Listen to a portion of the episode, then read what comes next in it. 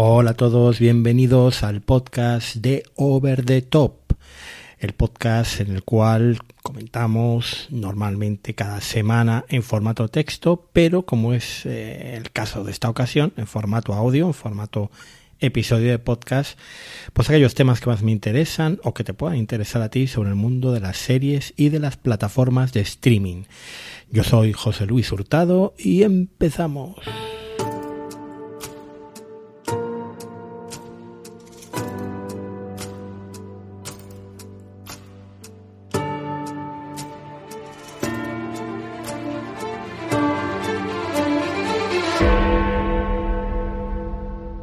Bueno, en primer lugar tengo que pediros perdón, tengo que pediros disculpas por los fallos de publicación que dio Substack la semana pasada. Nos pillaron en medio del meollo eh, porque la newsletter se programa para que se publique entre las 5 y las 6 de la mañana, que fue cuando tuvo el fallo general de publicación. Luego volvió a republicar por su cuenta la plataforma, luego volví a republicar yo, es decir, algunos incluso igual llegaríais a recibir tres veces la newsletter. Bueno, mil perdones, espero que no vuelva a pasar. Y, bueno, pues eh, un poco esta vez lo de grabar en formato podcast es para curarme en salud, ¿no? Y, también después de dos semanas bastante densas con artículos que me ha costado bastante escribir como el que se relacionaba con el fin del fútbol, eh, los localismos, la Superliga y la semana pasada las previsiones de fusión de las plataformas que bueno, eh, siempre te toca investigar bastante entre artículos de prensa norteamericana para ver cuáles son las tendencias, para ver por dónde va y hacer tus propias previsiones basándote en, datos un poquito más fiables. Bueno, pues para desengrasar, digamos, para hacer algo un poquito más ligero y como de momento siguen sin acabar las series y ya sabéis que mm, no me gusta hablar de series que no he acabado de ver la temporada completa. Es verdad que en Balaestra con Pedro, pues sí que hacemos esa especie de estado de, del visionado de las series y hablamos de series que, incluso no hemos acabado y que están en desarrollo. Pero aquí sí, aquí prefiero cuando hablo, os hablo de una serie, hablaros de, de, temporadas completas, ¿no? Porque luego cambia mucho, ¿no? Después de lo del Señor de los Anillos y de la Casa del Dragón, que eran una serie, los primeros episodios y otra serie bastante más animada en los episodios finales de la temporada, bueno, pues mejor esperar a que acaben eh, las cosas. Entonces, bueno, mm, ¿de qué voy a hablar hoy? Pues voy a hablar a raíz de un artículo de Elena Neira, que es eh, eh, para mí mi, una persona a la que sigo desde hace muchísimo tiempo y para mí la que más sabe sobre el negocio de streaming aquí en España. Hablaba sobre todo de, un poco de la vorágine esta de estrenos y del estrés que nos producía en, Business Insider. Y yo, eh, pues eh, a raíz del artículo de Elena, pues he estado pensando algunas cosas que os quería hoy contar. En primer lugar, nada nuevo, ¿no? De momento seguimos en el PIC TV, eh, cada vez se estrenan más series, se supone que este año debería ya de, empezar la curva descendente o el año que viene, pero de momento tenemos muchísimos estrenos a la semana. Y claro, esto nos produce estrés, esto está claro. Yo estoy estresado, vosotros estáis estresados, queremos verlo absolutamente todo. Pero claro, no se puede ver todo lo que se estrena. Esto yo creo que lo sabemos todos perfectamente, pero otra cosa es que lo tengamos asumido, porque en el fondo eh, a mí me da la impresión de que seguimos intentando sacar tiempo donde sea para ver el máximo de series. ¿Por qué hacemos esto? Bueno, pues yo creo que por dos cosas. En primer lugar, porque yo he experimentado a lo largo de mi vida que casi todas las aficiones que he tenido al final tienen una parte bastante de adicción y de compulsión. O igual soy yo, ¿eh? Que al final acabo siendo bastante compulsivo en el consumo pues de juegos de mesa, de tecnología, eh, de series, ¿vale? Y esto desde luego bueno no es. Por otro lado mm, está el bueno pues eh, el, FOMO, ¿no? El, fear of missing out mm, que ya os he comentado algo en algún artículo de la newsletter hace algunas semanas y es ese miedo a perdernos algo que, es imprescindible, que es fundamental, ya no solo por quedarnos fuera de la conversación, sino sin embargo por habernos, o sea, por habernoslo perdido, porque de repente la serie del año no la has visto y no la has visto cuando la estaba viendo todo el mundo. El FOMO es miedo, como digo, es el miedo de perderte algo y, es, como todos los miedos, pues irracional y, te hace actuar de forma descontrolada y a veces de forma irresponsable. Y yo creo que cuando consumimos series por encima de nuestras posibilidades estamos siendo un poquito irresponsables. Estamos dejando de, de lado horas de sueño o horas para hacer otro tipo de cosas o para estar con familiares, con amigos, etcétera. Bueno, esto yo creo que, porque yo os lo diga, no lo vamos a cambiar. Y además esto no es un podcast de autoayuda, aunque a veces lo pueda parecer. Pero mmm, vamos a intentar facilitar las cosas, ¿vale? Eh, quizás muchos de vosotros que sois serifilos de pro y tenéis muy claro lo que vais a ver por la noche, eh, no tengáis este problema, pero mucha gente sí que se encuentra con el problema de tener que elegir qué ve por la noche. Quizás nosotros en alguna ocasión también nos hemos encontrado en esa situación. Es decir, cómo no tragarte un truño, cómo ver algo que merezca la pena para ese momento del día, cómo elegir eh, la crema pastelera, digamos, y evitar la broza. Bueno, pues aquí van a ir una serie de consejillos, de decálogo del buen seriéfilo, eh, que no sé si os, os gustará, os apetecerá, os eh, reiréis con ellos o serán de alguna utilidad. Pero bueno, yo he estado pensando en esto y, y allá van sentarse en el sofá, coger el mando y empezar a recorrer las, plataformas de streaming, de series, de cine, como alma en pena en busca de redención, a ver qué es lo que hay por ahí, es el camino más directo para acabar yéndose a la cama sin haber visto nada. Creo que esto lo sabemos todos. Si no sabes de antemano qué ver, buscarás la mejor opción posible eh, para ese momento del día tan especial. Eh, pues ya que me siento, es mi momento del día, quiero ver algo que esté bien, que me guste, que merezca la pena después de haber trabajado como un burro, haber estado aguantando a los niños, a quien sea, ¿no? Eh, lamento deciros que no existe esa serie perfecta, ese momento que satisfaga eh, todo ese día de rutina y de esfuerzo, etcétera. Y a veces lo encontraréis, pero cuando se busca no aparece. Es decir, empezaréis viendo cosas, incluso empezaréis a ver una serie. En segundo plano, vuestra cabeza empezará a decir, mm, tenía que haber elegido lo otro. A veces incluso pararéis y volveréis y empezaréis lo otro que no habéis elegido. Y así os podéis estar, eh, bueno, pues un montón de tiempo y al final os acabaréis yendo cabreados a la cama sin haber visto nada o peor, con la sensación de que lo que habéis visto es peor de lo que podíais haber visto. Y esto pasa, pero para casi muchas cosas de la vida. 2. Otra opción poco fiable es confiar en el recomendador personalizado de la plataforma esa que te conoce mejor que, tú a ti mismo. Pues lo mismo, entre col y col lechuga. Aparece en algunas series eh, que al final te preguntas, pero ¿qué haces tú aquí? Y encima debajo del epígrafe para ti. A ver, eh, primero, las plataformas tienen muy claro qué es lo que quieren que vean sus suscriptores, prioritariamente aquello normalmente pues que necesitan que se hable de ello. Mm, de esto ya hemos hablado también. Y claro, eso a veces coincide con tus gustos y a veces no. Luego además, eh, según estás viendo estas recomendaciones personalizadas, te acuerdas de que, claro, es que tu sobrina ha estado en casa toda la tarde, no ha cambiado de perfil, por supuesto, cuando ha entrado en Netflix o en HBO, y se ha visto algún episodio de su serie favorita. Y claro, el que aparezca una sobredosis de series de instituto coreanas en tu recomendador no es un plan maléfico de Netflix para promocionar el K-pop. No, no, eh, tampoco es una mala jugada del destino, es que esto es así. Así que utiliza solo el recomendador si estás desesperado. Y bueno, antes cerciórate de que no tienes cuchillas en casa ni objetos cortantes a mano.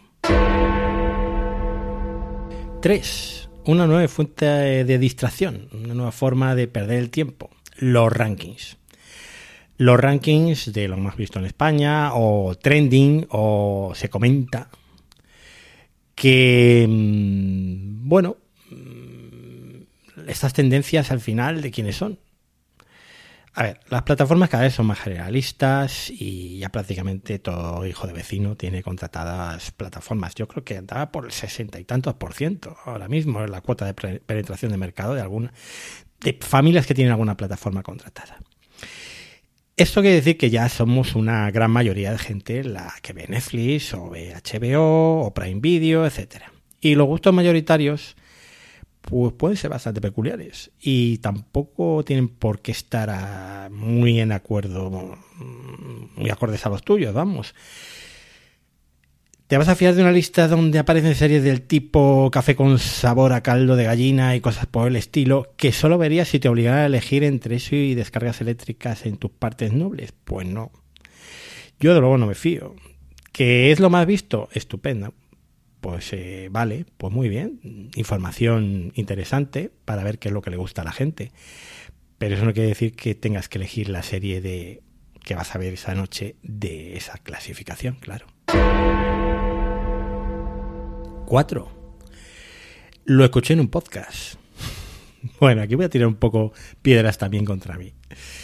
Em, a ver, primero, un podcast random que de repente te apareció por ahí, o el podcast que escuchas todas las semanas de esa persona que ya sabes que tiene unos gustos similares a los tuyos, o al menos que sabes ya por dónde va, mm, lo que le suele gustar. Y ahí tienes un, un valor de escala un poco para ajustarlo a los tuyos propios.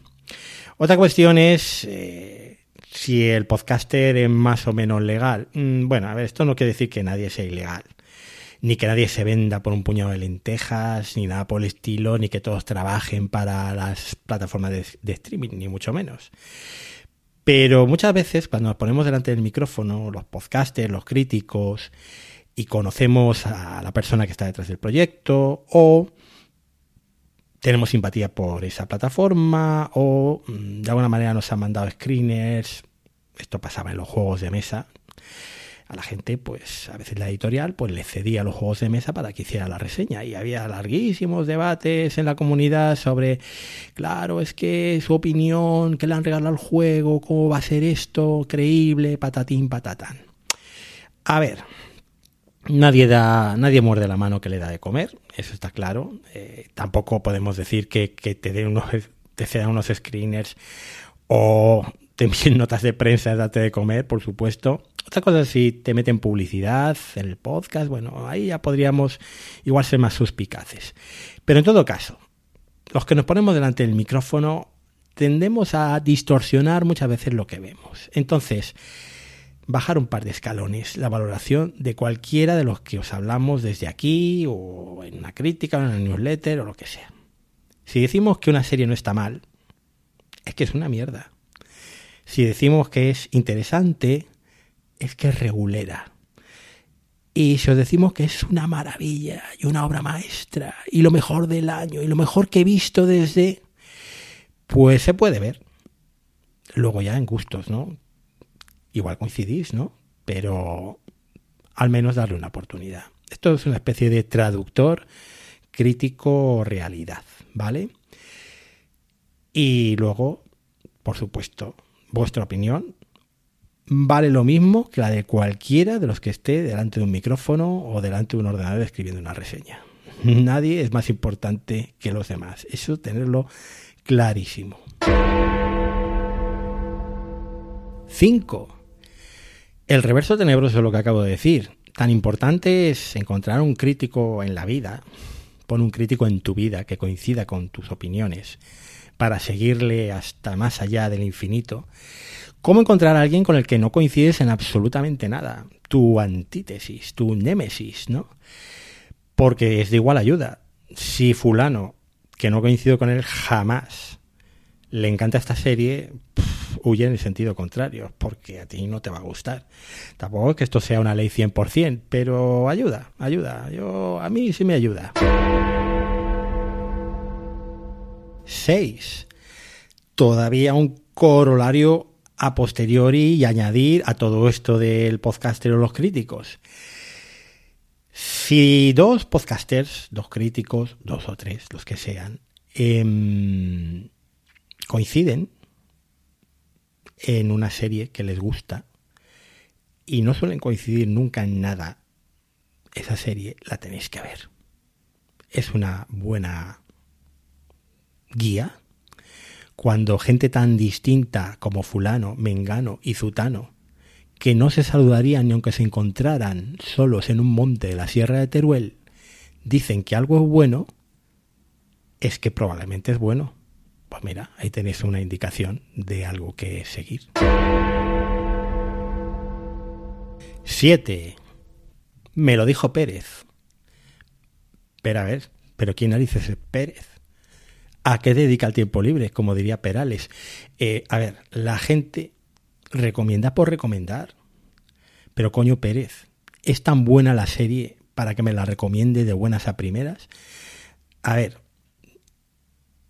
no, es que yo la vi, no está mal.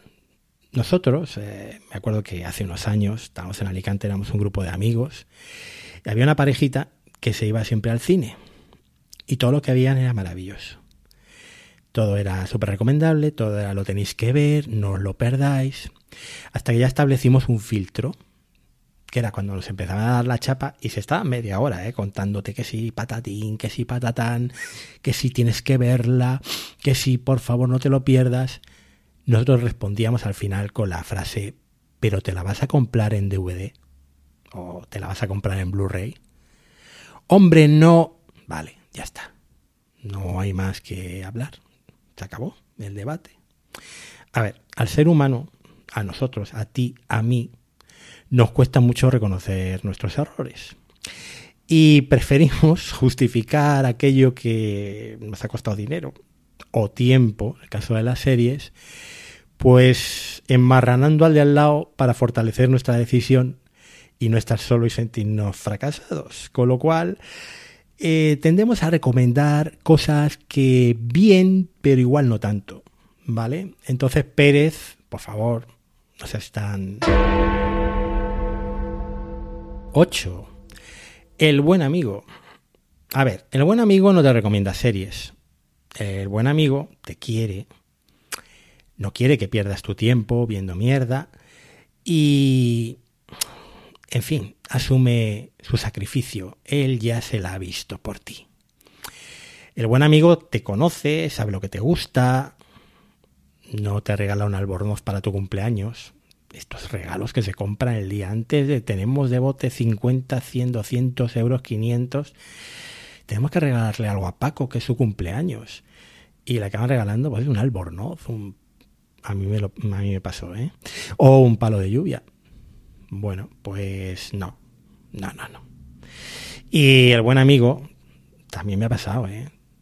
Te hemos comprado este disco de no sé quién y toda esta tarrina de DVDs Princo, de CDs Princo, es para que nos hagas una copia a todos los que te la hemos regalado. Pero bueno, si a mí no me gusta este señor. Bueno, en fin, que me lío. Desconfía de el que recomienda todo lo que ve, el que no se pone en tus zapatos y el que no piensa en ti y no es tu amigo. Si es tu amigo, te conoce y si te recomienda, te recomienda bien. Y sobre todo, te recomienda que no veas. 9.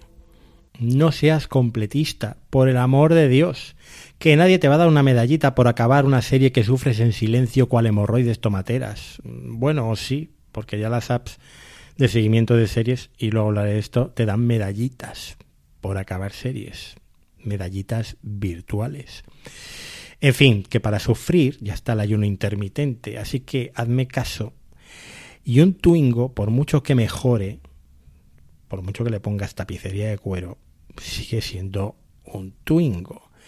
Y eso de mejora en la segunda temporada, por favor, que somos ya mayores todos que esto a los niños les puedes engañar.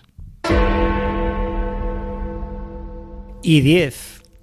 Las estrellitas, los tomates, si es que ves Rotten Tomatoes, o el baremo de Metacritic.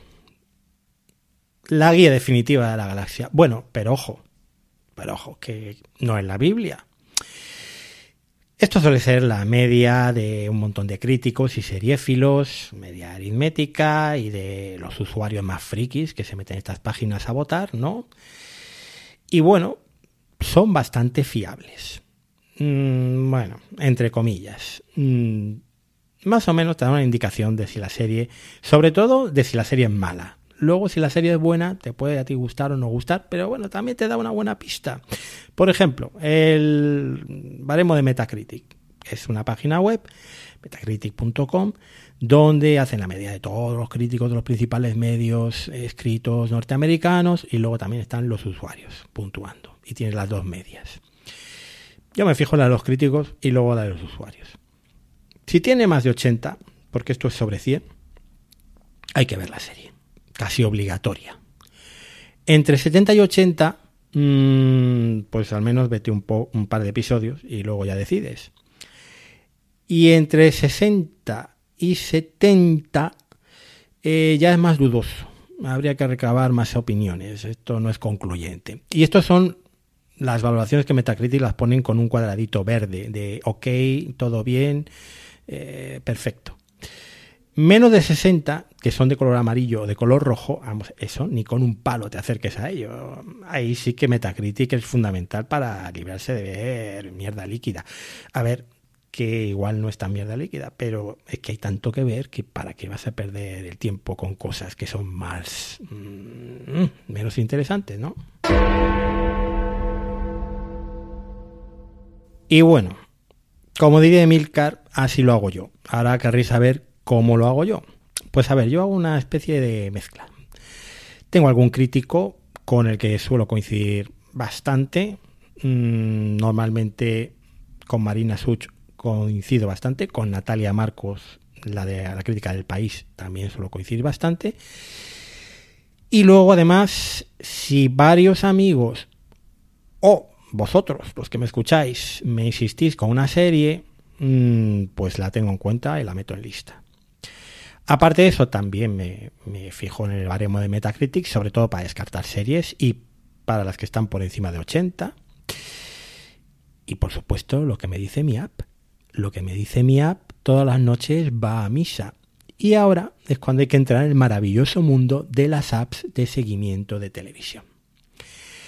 Hay eh, seguimiento de series, claro, que es de lo que va esto.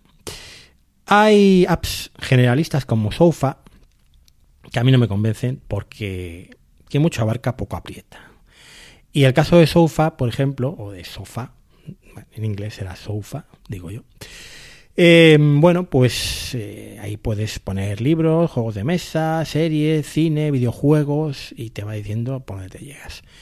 Eh, falla un poco, o sea, no encuentra todos los juegos, ni todas las eh, series, ni todas las... Bueno, pues eso, que mucho abarca, poco aprieta. En cuanto a series de seguimiento, perdón, aplicaciones de seguimiento de series específicas, pues, ¿qué queréis que os cuente? Esto es una larga historia de miseria y pérdida de la inocencia. Os voy a contar porque, bueno, mm, seguro que lo queréis saber y si no, os lo voy a contar igual. Hace muchos años, eh, puede que 15, mm, empezó el tema del iPhone y al poco tiempo, un año, dos, tres, llegaron las aplicaciones. Bueno, pues una de las primeras aplicaciones que yo recuerdo, por lo menos la primera que tuve instalada en el iPhone, para seguir series fue ITV Shows. Fue una de las primeras. Estaba muy bien en el sentido de que te mm, sincronizaba. Mm, luego llegó iCloud y te sincronizaba con iCloud y te sincronizaba con un servicio que se llamaba Track, que luego hablaré de él. La interfaz de YouTube Shows era horrible, o sea, feísima. Y ahora que sigue existiendo esta aplicación, la han pulido un poco, pero mm, es que es una app diseñada como hace 10 años y se nota que hay cosas mucho mejores, vamos. Me la instalé para preparar precisamente este podcast y dije, uff, qué recuerdos. Pero esto es igual que de repente aparece una cazadora, una camisa de hace 10 años en tu armario, ahí en el fondo del armario, y dices, pero ¿qué hace esto aquí? ¿no? Pues igual, eso es ITV Shows. Track. Qué tiempos aquellos que no volverán, afortunadamente, de bajarse torrents, subtítulos, sincronizarlos. Bueno, todo parece el Pleistoceno, ya eh, aquellos tiempos, ¿no? Bueno, luego usábamos Plex para poderlo ver. Eh, yo tenía un Mac Mini con Plex conectado a la televisión. Ese punto de friquismo llegué. Eh, sí, también tenía un teclado y un ratón inalámbricos metidos debajo de la mesita de café del salón. Pero esto es otra historia. Total, que Track, Track era un servicio que tú lo vinculabas a Plex, luego a Infuse o Infuse. Y bueno, pues era un servicio web con APIs para hacer aplicaciones de terceros que se conectan a este servicio. Entonces, pues podías hacer el seguimiento de las series, cuando se iban a estrenar, las que ibas viendo, etcétera. Problema de Track es que se caía muy a menudo, que no sé si esto se sigue así, porque yo la, la abandoné hace ya tres o cuatro años las aplicaciones basadas en Track también. Y precisamente las abandoné porque me dan problemas de sincronización y de repente me aparecían series como rarísimas que yo no había visto en la vida y series que había visto desaparecían y series que estaba viendo desaparecían. Bueno, Track. Apps basadas en Track, hay un montón. Una de las que usé fue Sofa Time, que no confundáis con Sofa, de la que he hablado antes. SofaTrain, eh, pues bueno, pues que había muchas aplicaciones porque era muy fácil. Tú implementabas la API de track y ya tenías el servicio que te daba toda la información de las series. Claro, si se caía track, pues se caía tu aplicación. Eso es así. SofaTime fue discontinuada, luego volvió. Estas series, eh, estas aplicaciones de series muchas veces desaparecen, luego vuelven a aparecer. Mm, en fin, poco fiable el asunto. Eh, bueno, pues SofaTime se, se basaba en track APIs de track, y luego, pues normalmente estas aplicaciones añadían funciones adicionales, del tipo crear listas inteligentes, conectarte a los servicios de streaming instalados o integrarte con los estrenos de pues con eh, integraban el estreno de las series en el calendario que tuvieras en el iPhone, en el ordenador, donde fuera, ¿vale? De todas ellas, la mejor de la que fui súper fan durante muchísimos años se llamaba iShows. Y era española. Era un señor que se llamaba Luis Recuenco, o que se llama, porque sigue vivo. La aplicación no sigue viva. La dejaron de actualizar hace mm, tiempo, y, pero bastante tiempo, y la retiraron ya a finales del año pasado. He estado leyendo en Twitter a Luis Recuenco que dice que igual la resuben en breve, pero que no pueden dedicarle demasiado tiempo a desarrollarla. A ver, ¿por qué era tan buena iShows? Pues tenía los errores de sincronización de track, esto no te escapabas, pero tenías las series que estabas viendo, podías archivar las series que habías visto, con lo cual tenías un listado de todas las series que habías visto durante el año, estaba muy bien. Luego, aunque era muy sencilla, eh, precisamente lo básico que era permitía que a la hora de manejarlo era muy muy simple. Si es que eran como tres o cuatro secciones y todo era súper sencillo, era muy gráfica, muy visual, muy intuitiva. Tenía unos temas premium de pago basados en algunas series, creo recordar, de Breaking Bad, de Juego de Tronos, pero muy, muy chulos, que se habían currado, que pagabas, no sé, 3 euros, una cosa así, y se te desbloqueaban con alguna función adicional para ponerle fondo de color. Bueno, estaba cuidada al mimo, la verdad era una gozada. Y la usé, eh, la he usado durante muchísimos años, hasta incluso cuando ya se caía a trozos la pobre aplicación. Pero bueno, mm, pues llegó el momento que había que, que había que mudarse a otros mundos y dejar atrás Tract. Y diréis, bueno, y al final, ¿qué usa este hombre? Que nos está metiendo aquí un rollo de aplicaciones del ayer. Bueno, uso dos aplicaciones. Una muy esporádicamente y otra día a día. La esporádica es Just Watch. Just Watch, para lo que sirve fundamentalmente es para decirte qué serie, qué película se ha estrenado cada día y de qué plataforma en el país que hayas seleccionado. Están todas las plataformas. Está hasta la versión mm, premium de filming, eh, aquella en la que compras vales para luego ver películas de alquiler. Está el Netflix con anuncios, o sea, está prácticamente todo. Además te dice dónde puedes alquilar tal o cual película. Esto viene fenomenal. O sea, estás buscando una película en concreto, a ver si la tiene alguna plataforma. Canta la gallina. Si está en streaming, en alguna plataforma. Y luego, ¿dónde la puedes comprar? Alquiler, venta, pues en Amazon, en Apple, en el servicio de Microsoft, de Google, TV. Vale. Muy bien. Estuvo Gaidoc en su día. ¿eh? Le tendría que preguntar a Víctor Correal, por cierto, cuánto le cobraban, por qué dejó de estar ahí. Bueno, eh, pero hasta Gaidoc llegó a estar en, en Just Watch. La aplicación no solo te dice los estrenos, te hace recomendaciones y una cosa que es muy interesante, que yo creo que fue la primera que lo implementó, te abre la plataforma donde ver esa serie en la cual pulsas. Tú pulsas en la serie, te sale la plataforma donde están, pulsas el iconito de HBO o el de Netflix que te sale donde esté esa serie y te abre la aplicación si la tienes instalada. Luego en cada serie te, tienes tráiler, sinopsis, lista de episodios, dónde verla, a qué calidad, las películas y las series, eso está muy bien. Series relacionadas o películas relacionadas con la que estás viendo. Y luego tiene unas secciones de tendencias populares, bueno, ya sabes que esto utilidad cero, eh, un buscador, mucha utilidad, y han incluido hasta deportes. Para ver los partidos, eliges la competición, te dice dónde ponen los partidos. Mmm, en qué canal, a qué hora, el resultado y también si pulsas en el canal Dazón, tienes Dazón ahí instalado, pues te abre Dazón. Luego funciona con una cuenta de usuario que te puedes registrar para meter tus proveedores elegidos, para sincronizar entre dispositivos. Y para seguir series, esto no vale. Yo sé que algunos lo, lo usáis para seguir series, pero a ver, tiene una watchlist que es básica, basiquísima, con las series que estáis viendo y pum, este episodio ya lo he visto. Pero mmm, esto no da para mucho más. Hay un servicio pro, por cierto, de pago, por dos euros y medio al mes, que te elimina la publicidad, que te oculta títulos que no te gusten. Te has dicho que no me gusta, pues no me digas cuándo se va a estrenar, que no quiero saber más. Filtros eh, más potentes, información extra de IMDB, que en la versión gratis esto está un poco capado. Y luego está para iPhone, para iPad, para web. La versión de web yo la he usado muchos años. Y atención, redoble de tambor en Apple TV, porque es de las pocas aplicaciones, si no la única, yo creo.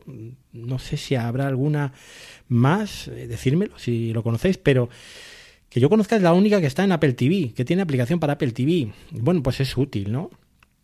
Es útil coger, yo lo entiendo, eh, ¿dónde está esta serie? En vez de empezar a peregrinar por las plataformas, vas a Just Watch, pulsas en la serie, se te abre la plataforma directamente. Esto lo tiene un poco también la aplicación de Apple TV, lo que pasa es que solo funciona con Amazon, Disney Plus, HBO, las propias de Apple TV, sus canales como MC Plus no están todas. En Just Watch, en Apple TV tampoco están todas. No está Movistar, eh, no está. Mm, no sé si tampoco está. Hay, algunas que no están. Bueno, faltan, faltan varias. La versión, además te lo dice, que no pueden meter las mismas en el iPhone, la versión de iPhone o de iPad, que la de Apple TV. Pero bueno, a lo que voy. Esto, pues para ver los estrenos muy bien, pero para seguir realmente una serie, eh, de verdad que no. Que busquéis otra cosa que hay cosas mejores, hombre, más cómodas de usar y más versátiles. ¿Cómo qué? Pues como TV Time. TV Time. TV Time, esta es la aplicación que yo uso frecuentemente a todas horas. En TV Time tienes una pestaña que es series. Y cuando entras en el apartado de series tienes episodios por ver y próximamente. Te vas a episodios por ver y tienes las series de a continuación, es decir, las que están ya disponibles y que puedes ver el episodio esta noche porque están en la plataforma ahí esperándote con los brazos abiertos. Y tienes un apartado en el cual hay otras series que están un poquito ahí ocultas que mm, tienes que dar un botoncito que pone ver en otro momento. Y ahí está tu lista de deseos, de esas recomendaciones, lo que te dijo Pérez, lo que te ha dicho tu amigo Paco, las tienes ahí preparadas. Cuando estás dispuestas, dices empezar a ver y ya pasan a ver a continuación. Directamente ahí puedes marcar los episodios vistos, súper cómodo, interfaz muy sencilla. Cuando se emiten nuevos episodios de las series, mágicamente aparecen en a continuación, cuando ya están disponibles en la plataforma. Tú no tienes que hacer nada. Tú sabes que cada noche estás siguiendo tres, cuatro series y cuando hay episodio nuevo, ahí está, en a continuación, esperándote. Pierdes cero tiempo. Luego, pues la interfaz pues está muy bien, tienes para cambiar entre carteles o banners, la info del, episodio. ¿Es perfecta? No, no es perfecta. pero ninguna plataforma, ninguna aplicación eh, es perfecta. ¿Por qué? Porque muchas veces cogen las fechas de estreno de Estados Unidos o del Reino Unido. En España igual se estrena después. Esto está pasando, por ejemplo, con la entrevista con el vampiro, que se estrenó en España después. Y entonces pues ya no te aparecen los episodios por semana, te aparecen ya todos a coscoporro, para que los veas de golpe. Pero claro, en la plataforma no están de golpe, los están colgando aquí en España semana por semana. Bueno, pues problemas del primer mundo, pero un pequeño fallo. Otras veces la tiene algún problema de conexión. No son muchos, pero igual cada dos semanas, pues a veces vas a arrancar y te sale como un pequeño error, y bueno, pues esperas un rato y se pasa. Esos son los problemas que tiene TV Time, poco más. ¿Pulsas en la serie? Pues la lista de episodios, te da también sinopsis, tráiler, reparto, la gente que ha visto esa serie y una cosa que me parece maravillosa y que solo he visto en TV Time, que es un gráfico con las medias de calificaciones de los usuarios de la plataforma de cada episodio. Y hacen así un gráfico de estos de, mm, de línea quebrada, con lo cual, por ejemplo, For Mankind, eh, temporada 3. De repente ves que el gráfico empieza muy alto, que luego baja, que al final remonta, y bueno, pues ya sabes lo que te espera más o menos en la, en la temporada, porque esto está hecho por los que han visto la serie al igual que tú, eh, los que la han visto antes. Entonces, eh, bueno, tienes también reseñas de usuarios, que la gente va como si fuera Twitter ahí comentando, poniendo su comentario del episodio que acaba de ver, y bueno, pues te da también bastante información. Cuando pulsas precisamente en el episodio, pues te da los comentarios eh, por filtros más relevantes, más recientes, más likes, te hace alerta de spoilers si no has visto todavía el episodio, eh, te permite postear tu propio comentario. Bueno, es una mezcla de red social y de aplicación para ver series. Em, cuando precisamente marcas que has visto un episodio, te sale un menú en el que te dice en qué cadena lo viste y te pone varias opciones. Incluso te sale la calavera pirata.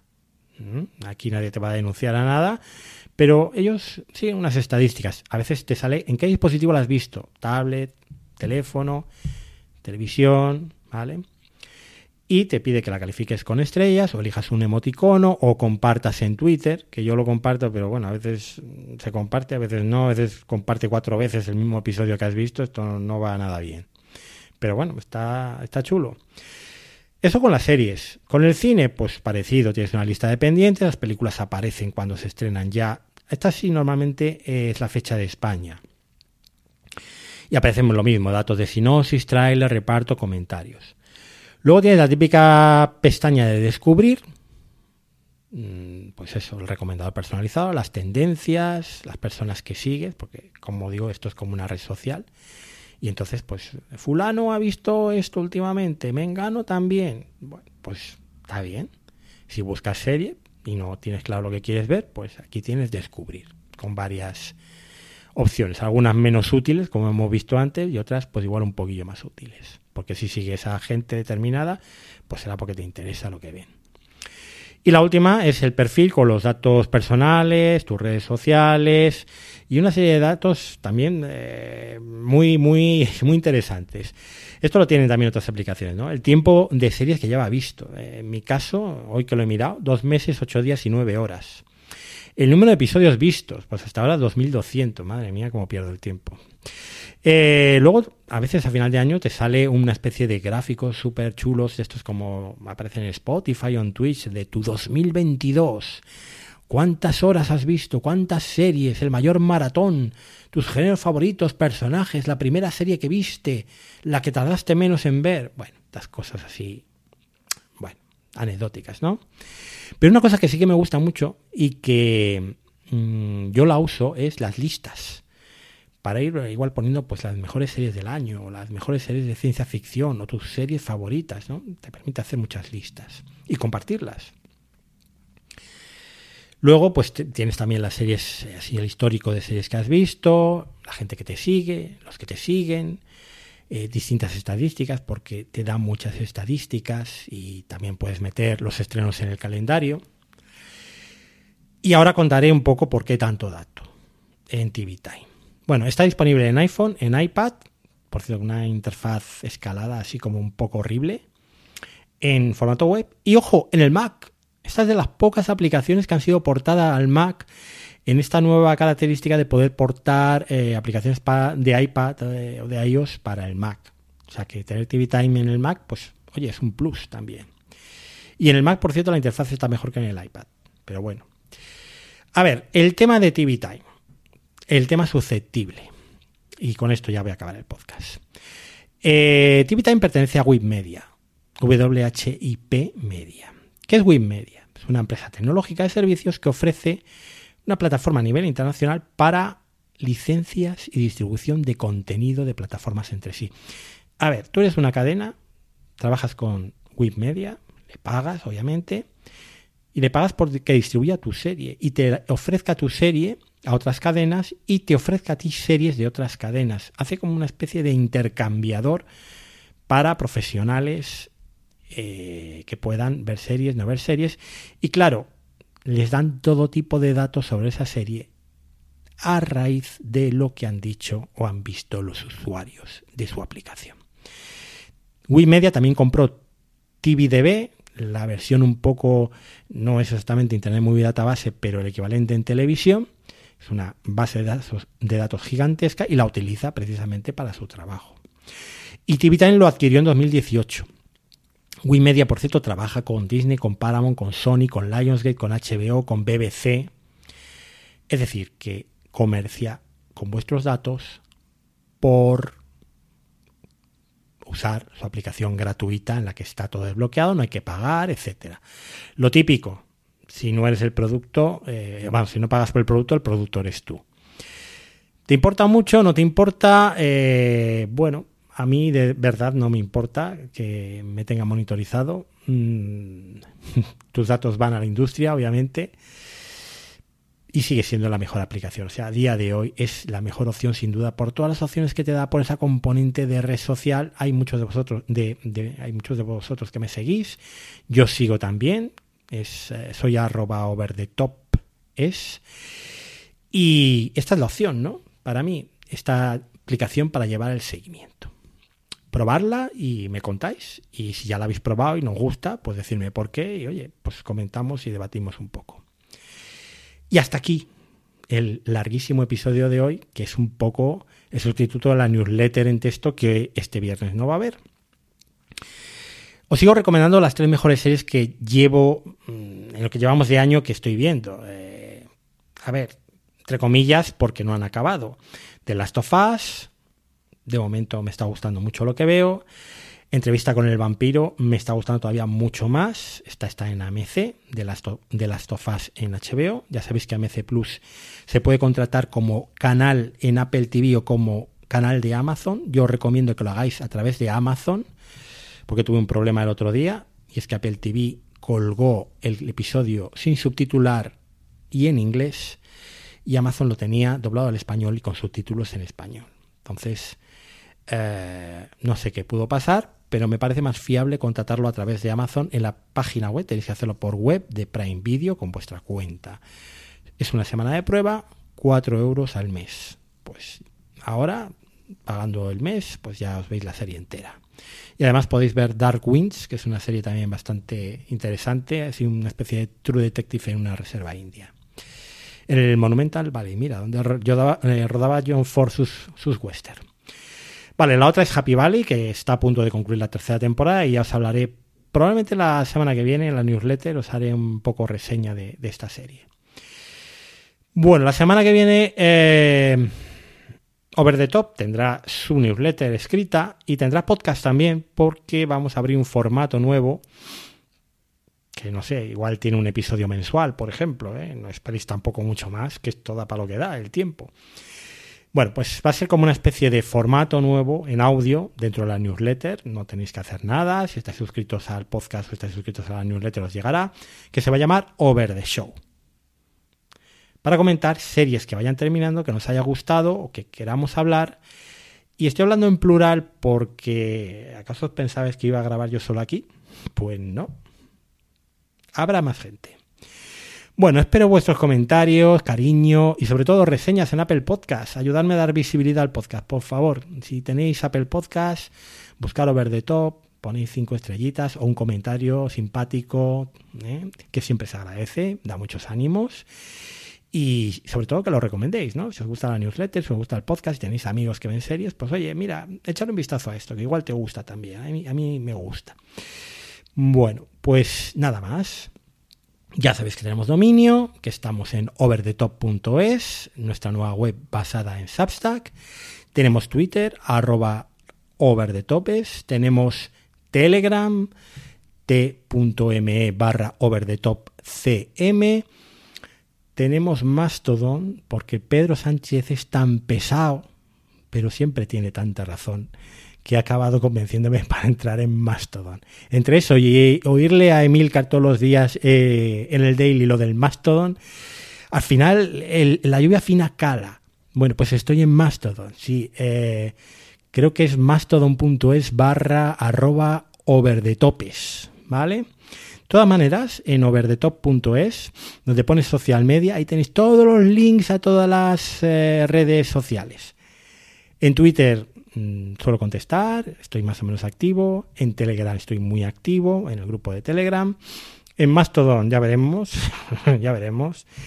Y en Discord está como un solar eso. Lo he puesto también, pues bueno, por estar en Discord, pero no lo uso de momento. Pero bueno, ahí lo veréis todo. Nada más, que tengáis muy buena semana. Espero vuestros comentarios, vuestros eh, abrazos virtuales. Y nos vemos.